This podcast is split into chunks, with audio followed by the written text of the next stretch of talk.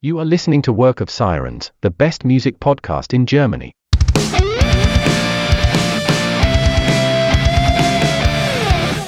Guten Morgen, Freunde draußen an den Radiogeräten. Schön, dass ihr wieder eingeschaltet habt. Es hört sich so herrlich antiquiert an. Zu einer neuen Ausgabe unseres Genre Guide. Und wenn es bei euch nicht mehr morgen ist oder ihr die Sendung zu einer anderen Uhrzeit hört, dann wünsche ich euch einen schönen Tag oder einen guten Abend oder eine gute Nacht. Aber die Sendungen hier auf Work of Sirens, dem Musikpodcast, die kommen natürlich schon um 0 Uhr 5 an den jeweiligen Tagen und deswegen habe ich es mir so angewöhnt, guten Morgen zu sagen. All die Jahre habe ich immer wieder davon gesprochen, aber nie die eigentliche Frage gestellt. Was ist die New Wave of British Heavy Metal? Welche Bands gehören dazu und welche nicht? Und handelt es sich überhaupt um ein eigenständiges Genre? Dieser und anderer Fragen wollen wir heute ein bisschen auf den Zahn fühlen. War die New Wave of British Heavy Metal ein Spuk oder ein Manifest?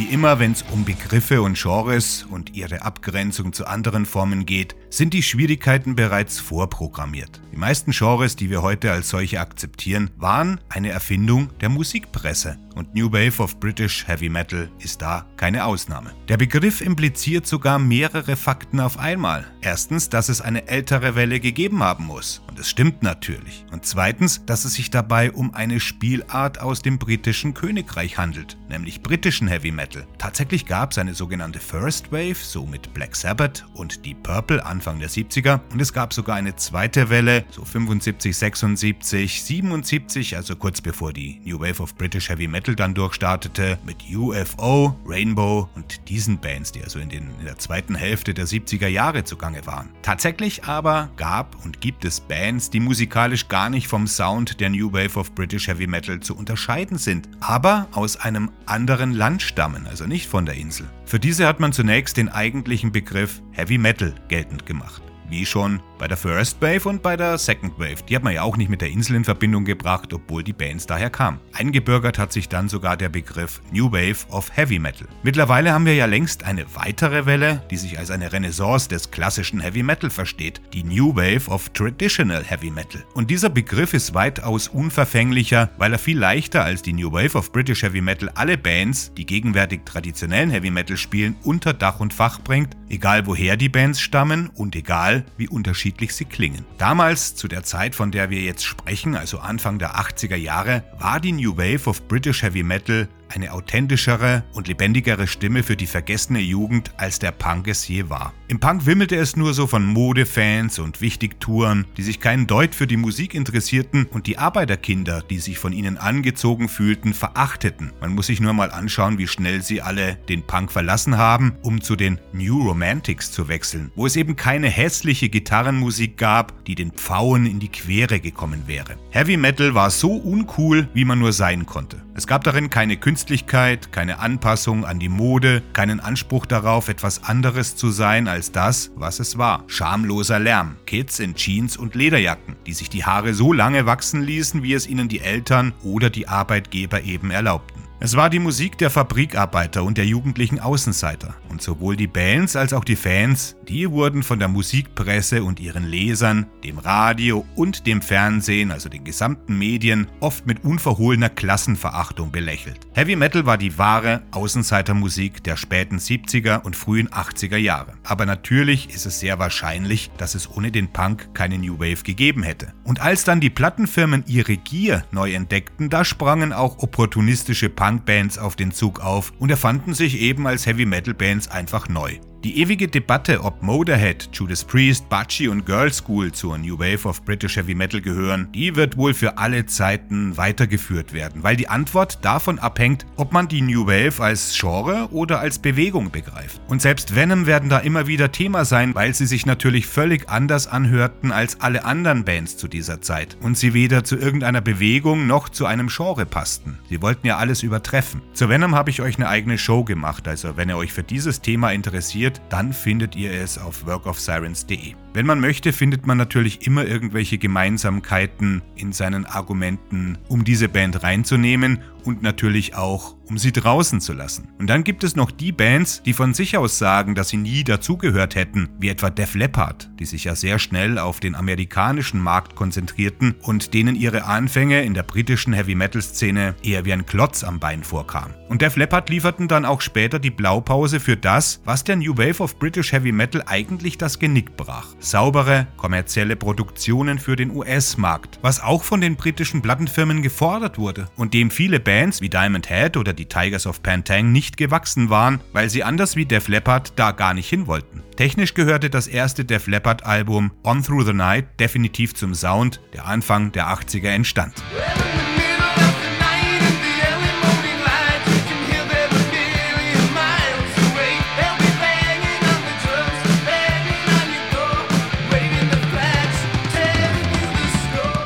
Das Album wurde von Tom Allom produziert, der 1980 ja auch British Steel von Judas Priest produzierte und damit auch die Frage beantwortet, ob man Judas Priest überhaupt dazuzählen sollte.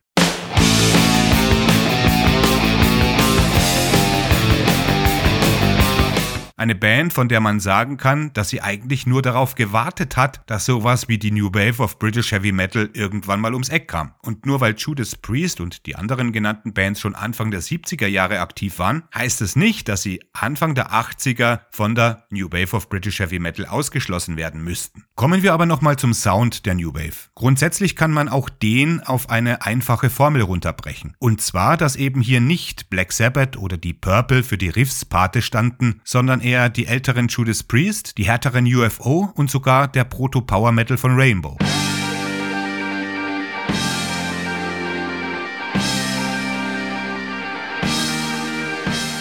Das ist eine Formel, die wir bei allen Unterschieden bei vielen Bands dieser Ära beobachten können, die also nicht die First Wave of Heavy Metal als Ausgang nahmen, sondern die Second Wave. Tatsächlich gab es mit Samson noch eine Band, die behauptete, nie Teil der Bewegung gewesen zu sein. Und das ist hier vielleicht sogar richtig, weil man Samson in vielen ihrer Songs anmerkt, dass sie noch sehr mit dem 70er Jahre Blues liebäugeln. Das taten zwar auch Saxon zu Anfang, wenn man genau hinhört, aber Saxon vereinfachten ihre bluesy Riffs ähnlich wie ACDC das machten und fügten fügten einfach mehr Abtempo dazu.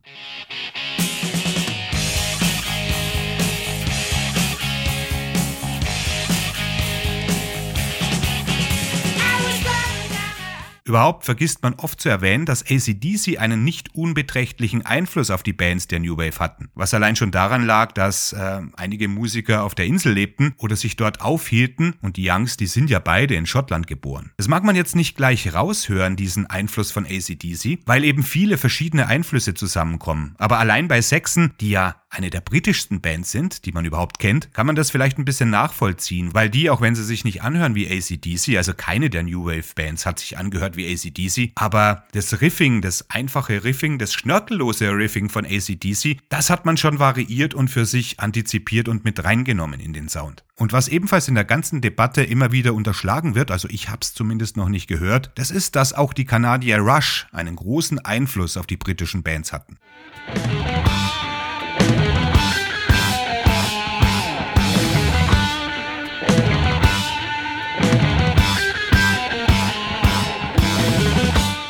Beste Beispiel hierfür sind manche Passagen von Iron Maiden, die von Anfang an progressive Elemente verarbeiteten, nicht erst mit ihren voranschreitenden Veröffentlichungen, sondern tatsächlich auch schon mit Paul Diano am Gesang. Man spricht ja immer von der punkigen Kante der ersten beiden Alben, aber die ist in Wirklichkeit gar nicht so ausgeprägt wie das progressive Element. Wunderlich ist es natürlich nicht, weil Steve Harris, der ist ja immer schon ein großer Prog-Fan gewesen. Jethro Tull, Genesis und so weiter. Und deshalb ist auch die Debatte über die heutigen Iron Maiden eher befremdlich verständlich, weil der Weg vom Debüt bis zu Senjutsu ein völlig logischer und konsequenter ist. Schauen wir uns aber jetzt mal ein bisschen die Geschichte an.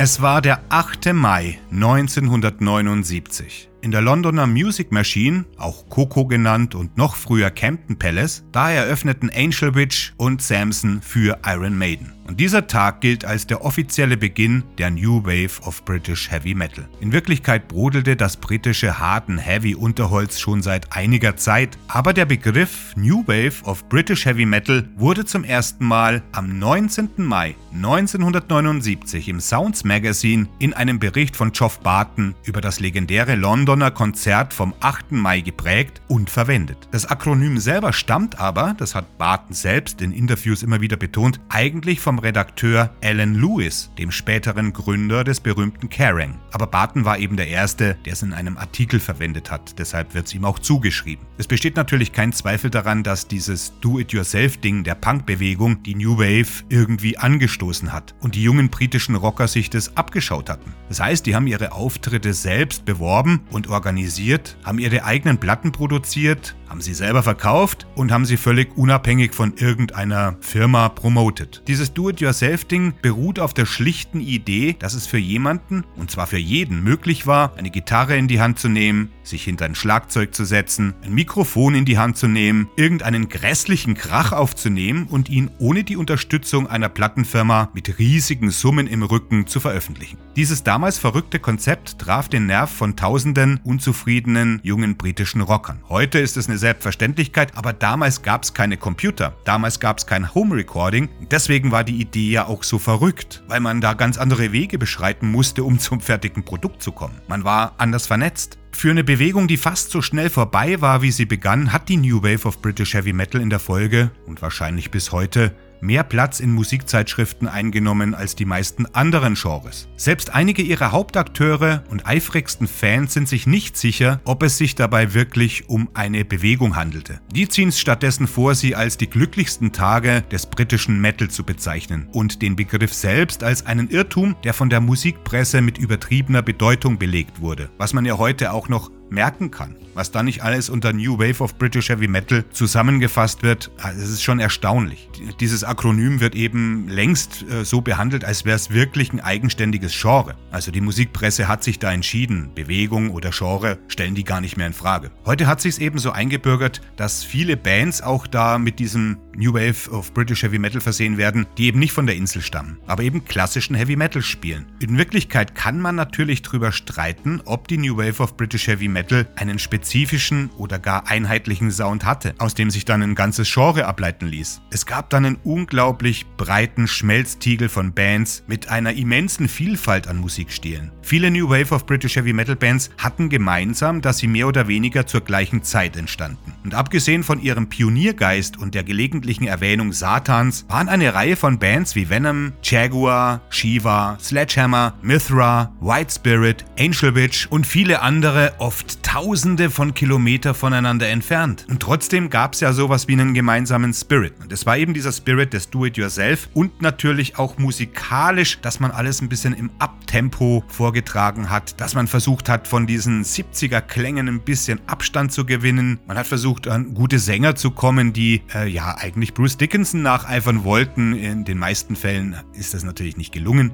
Der Gesang war meistens kantig, aber, aber die Idee, die war natürlich trotzdem da. Also weg von den 70er Jahren, weg von, äh, von diesen Bluesy-Einflüssen, alles ein bisschen im Abtempo, nicht fett ausproduzieren, selber sein eigener Star sein. Neben Geoff Barton gab es weitere Persönlichkeiten, die einen wichtigen Beitrag zur Entstehung der New Wave of British Heavy Metal leisteten. Und einer der wichtigsten unter ihnen ist natürlich Neil Kay, Disc-Jockey, Promoter und Wahrzeichen des Bandwagon Heavy Metal Soundhouse. Einer der legendären Veranstaltungsorte der New Wave of British Heavy Metal, wenn nicht der legendärste Veranstaltungsort überhaupt. The Bandwagon war ein Ort, an dem sich Heavy Metal Fans wohlfühlen konnten als die wachsende Begeisterung für diese Musik die jungen Rocker im Vereinigten Königreich zu infizieren begann. Kay hatte eine fast messianische Qualität als Bewahrer der Hardrock-Flamme, indem er Stücke aus den frühen 70ern mit Material aus der Gegenwart abwechselnd spielte. Und manchmal braucht man eben auch eine Location, die sozusagen als Ground Zero für eine Atmosphäre, für, ein, für einen Spirit, für einen Geist von einer Bewegung herhalten kann. Und das Soundhouse war eben so eine Location. Zu Kays Lieblingsbands gehörten Led Zeppelin, die Purple, Free, Bad Company, Thin Lizzy, Status Quo und Pink Floyd. Also wenigstens Led Zeppelin und Deep Purple können zur First Wave of Heavy Metal gezählt werden. Das ist das, was heutigen Generationen vielleicht ein bisschen fehlt, nämlich ein tieferes Musikverständnis, wenn es um die Grundlagen geht. Da werden schon mal ältere Bands runtergebetet, aber ohne ein wirkliches Verständnis und eine wirkliche Beschäftigung mit dieser Musik bleibt vieles natürlich einfach nur modisches Geschwätz. Von Woche zu Woche befragte Neil das Publikum nach seinen Lieblingstiteln und legte damit den Grundstein für die Heavy Metal Charts, die bald auch regelmäßig in einer Rubrik im Sounds dann erscheinen sollten. Angestachelt durch Leidenschaft, unterstützt durch ein umfangreiches Wissen und ein außergewöhnliches 9000 Watt Soundsystem war das Soundhouse bereit für den Erfolg. Aber vor allem bereit, die New Wave of British Heavy Metal aufkeimen zu lassen, weil Kay vor allem den Newcomern in der Underground-Szene viel Raum gab und völlige Freiheit. Und das klassische Beispiel sind hier natürlich Iron Maiden. Neil hat sie zum ersten Mal 1978 gehört, als Steve Harris ihm persönlich das Prowler-Demo gab. Und kurz darauf hat ein begeisterter Neil Case Steve Harris kontaktiert und ihm vorgeschlagen, dass Iron Maiden in der Music Machine in London spielen sollte, zusammen eben mit Angel Witch und Samson. Und als er das erste Mal das Maiden-Demo im Soundhouse laufen ließ, müssen alle völlig durchgedreht sein. Und danach war das Demo drei Monate lang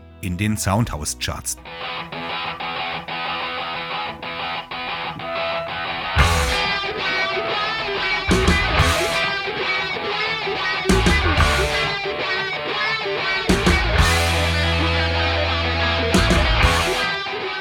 Und dann gab es noch eine wichtige Figur, noch ein Puzzlestein, und das war Tommy Vance der im November 1978 damit begann, die Friday Rock Show auf den BBC Radiofrequenzen auszustrahlen. Also es wurde damit begonnen, das im Radio zu spielen, was Kay im Soundhouse laufen ließ. Und damit hat man natürlich viele, viele Leute erreicht, die gar nicht wussten, dass es sowas wie das Soundhouse überhaupt gibt. Stilistisch, wie gesagt, war die New Wave of British Heavy Metal also eine sehr breit gefächerte Geschichte, die alles von grenzwertigem AOR, Boogie und Proto-Power Metal bis hin eben zum Neandertaler Lärm von Venom umfasste. Und dennoch hatte diese Welle unter Kennern des Oldschool Metal einen mythischen Status erlangt und verkörpert bis heute einen Geist der Innovation und Unabhängigkeit, der nach Ansicht vieler nie wieder übertroffen wurde, auch nicht vom späteren Thrash oder Death Metal. Unbeeinflusst von den Eitelkeiten der Rockgrößen der 70er Jahre, Led Zeppelin, Deep Purple, Emerson, Lake and Palmer und Pink Floyd und anderen, die damals einfach satt waren, die Mitte der 70er Jahre begannen, ihre Sattheit eben auch nach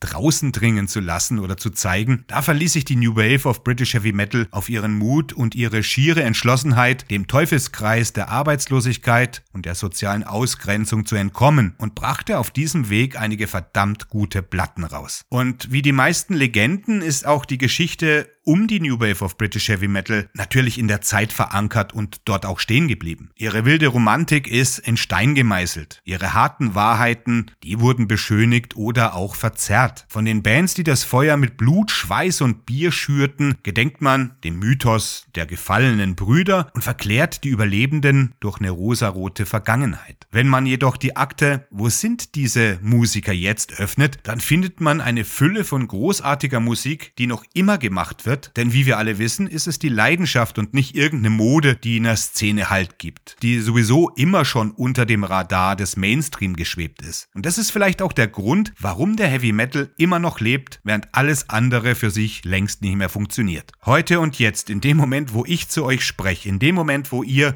euch diese Sendung anhört, sind irgendwelche jungen Typen irgendwo in einem Studio oder sitzen bei sich im Keller und nehmen das nächste Heavy Metal Album auf. Und das passiert schon seit Jahrzehnten. Natürlich gab es zwischendrin immer mal irgendwelche Ruhepausen, wo es weniger Bands waren, aber das hat dann immer wieder zugenommen und es kam immer wieder zu einem neuen Heavy Metal Revival. Aber seien wir mal ehrlich, 90 bis 99 Prozent von allem, was es gibt, ist minderwertig. Bleibt immer noch genug übrig. Also das Prozent, das da übrig bleibt, ist immer noch großartig. Und deshalb erinnern wir uns alle an die guten Sachen. Es war zum Beispiel nicht einfach nur Glück oder ein gutes Management, das Iron Maiden zu dem gemacht hat, was sie damals waren und heute sind. Die hatten diese spezielle Art von Songs. Und letzten Endes hängt der Aufstieg und Fall von Bands, egal in welchem Genre, davon ab, wie viele Leute ihre Musik mögen. Das ist ganz klar. Man kann den Mainstream äh, verachten oder nicht, aber wenn du eine Band bist und erfolgreich sein willst, dann hat das immer was mit einer gewissen Masse zu tun. Die meisten New Wave of British Heavy Metal Bands, die hatten einfach nicht das Zeug dazu, den Kurs zu halten oder sich bei einem Publikum, das nur allzu oft eben nicht unbegrenzt Geld für Platten ausgeben konnte, von ihren Kollegen abzuheben. Es gehört harte Arbeit dazu. Talent ist eins, die Songs zu haben ist eins, aber die fallen dir eben nicht in den Schoß, sondern hast du gute Songs. Du musst auch wissen, wie du damit umgehst. Dieses Party-Ding, das mag eins sein, dieses Sex, Drugs and Rock'n'Rolls und Chicks und ähm, Groupies und so weiter. Aber wenn du wirklich wohin kommen willst, musst du knallhart arbeiten. Und Iron Maiden haben eben am härtesten von allen gearbeitet. Ein Teil des Problems bei der Definition der New Wave of British Heavy Metal, das ist die Tatsache, dass Metal auch damals schon keine neue Sache war. Also es ist nicht einfach irgendwie, hu, wir haben da ein neues, äh, neues Ding vor uns, sondern es war einfach ein Sound, der einige Jahre zuvor eben nicht gerade populär war. wenn wir es genau nehmen wollen, könnten wir den New Wave of British Heavy Metal Sound als den schnellen, kantigen, von Judas Priest inspirierten Metal von Maiden und Saxon sehen, aber wenn wir ihn einfach nur als eine Bewegung neuer Bands betrachten, die Ende der 70er Jahre aufkamen, dann gibt's eben erstaunlich wenig Verbindung zwischen den Bands. Da gibt's eben den bluesigen Boogie Shuffle von Samson mit dem späteren Maiden Frontmann Bruce Dickinson oder Vardis. Vardis haben auch dieses Boogie-Ding gespielt.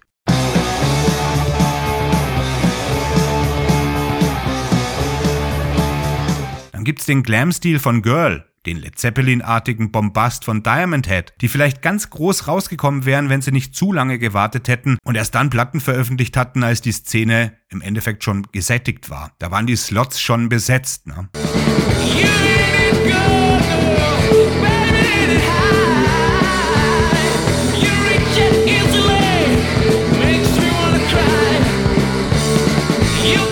Gab es den LA Cockrock von Tokyo Blade oder die lärmenden Klänge eben von Raven und Venom, wobei letztere natürlich zu einer der wichtigsten Bands in der Geschichte des Metal werden sollten, als sich dann das Genre eben immer mehr in Nischenabteilungen aufspaltete. Hätte man der Musikpresse damals gesagt, dass Venom ein ganzes Subgenre begründen und hunderte und vielleicht tausende von Bands beeinflussen würden, die hätten einem ins Gesicht gelacht, so wie die Band ja 1980, 81 dann auch unerbittlich verhöhnt wurde. Das hat natürlich Kronos und seine Jungs nicht interessiert interessiert. Die hatten eben ein ziemlich starkes Ego, aber äh, keiner hätte einen Pfifferling auf Venom gegeben. Und heute sind sie eben eine der zehn äh, einflussreichsten Bands aus Großbritannien überhaupt. Aber das immer wieder beim Thema Musikjournalisten. Was wissen die schon?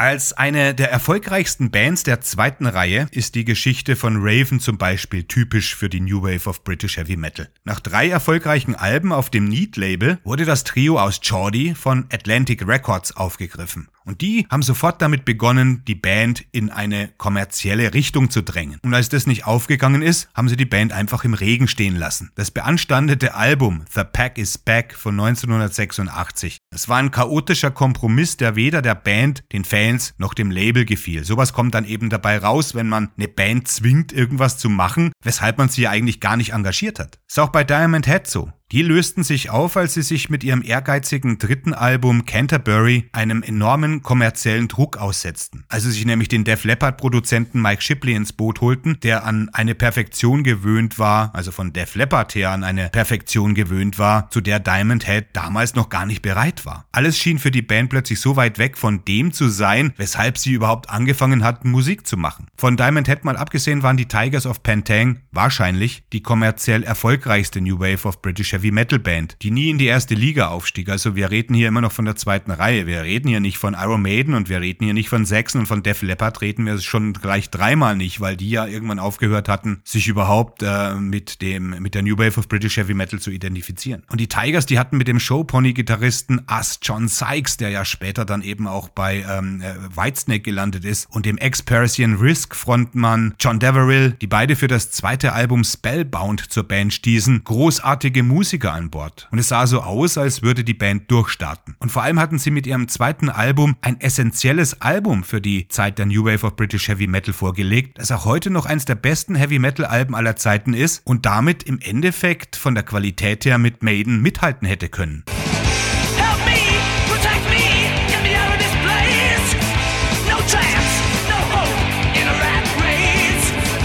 Aber letztlich fielen eben auch die Tigers der offensichtlichen Gier ihres Labels zum Opfer. Und das vierte Album, The Cage, es war zwar ein Hit, aber bei weitem zu glatt, um irgendwie in der Geschichte haften zu bleiben. Ganz anders eben wie Spellbound. Und selbst das Debüt Wildcat krachte in den britischen Charts auf den 18. Platz und landete damals noch vor Michael Jackson. Da sieht man mal das Feuer, das damals eigentlich in den Anfängen gesteckt hat und das dann erstickt wurde, weil die äh, Plattenfirmen alle äh, amerikanischen, äh, glattgebügelten, radiotauglichen Sound forderten. Plötzlich sollten sie mit externen Songwritern zusammenarbeiten, die eigentlich viel weniger konnten als die Tigers selber, was sie ja schon bewiesen hatten. Und so war es eben. Und wir befinden uns hier jetzt am Niedergang und warum das auch alles ganz schnell nach unten ging. Und es war die Zeit, in der der Mangel von Geld die New Wave of British Heavy Metal von Anfang bis zum bitteren Ende verfolgt hat. Also der Mangel an Geld war von Anfang an da. Erstmal wollte man was machen, weil man kein Geld hatte. Und am Ende waren es die Plattenfirmen, die das Geld aus der Bewegung sozusagen rausgezogen hat wieder. Mit den begrenzten Mitteln, die zur Verfügung standen, förderten die Labels nämlich eine Handvoll Hoffnungsträger auf Kosten äh, der anderen Bands. Und die machten es nicht immer richtig. Und wie Diamond Head, Raven und die Tigers bewiesen, war ein Vertrag mit einem Major-Label keine Garantie für Ruhm und Reichtum. Die Londoner Band Elixir, deren selbstfinanziertes Debütalbum The Son of Odin von 1986 als das letzte klassische New Wave of British Heavy Metal Album bezeichnet werden kann, die kam zu spät auf die Party, nachdem sie nämlich jahrelang darum gekämpft hatten, eine angemessene Unterstützung zu bekommen. Hätte irgendjemand was in die Band investiert, hätte die Band wahrscheinlich ein wirklich professionelles Album gemacht und es weit bringen können, wie einige, wie Diamond Head, wie die Tigers, wie viele zu der damaligen Zeit.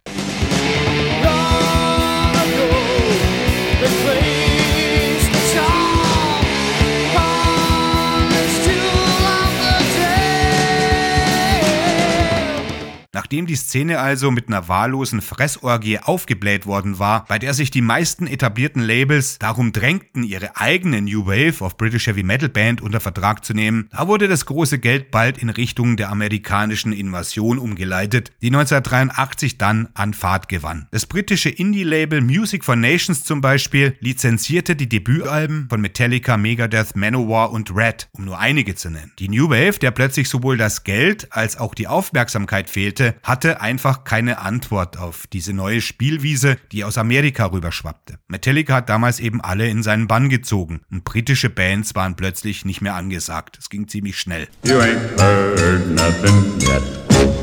So, jetzt habt ihr das. Wir kommen immer wieder mal auf dieses Thema zurück und beleuchten dann auch weitere Aspekte. Aber für heute soll das jetzt erstmal genügen. Schreibt mir auf workofsirens.de, was ihr von der New Wave of British Heavy Metal haltet und ob sie für euch überhaupt noch eine Rolle spielt. Und mir bleibt an dieser Stelle nichts anderes zu sagen als Keep on Rockin'. Wir hören uns demnächst.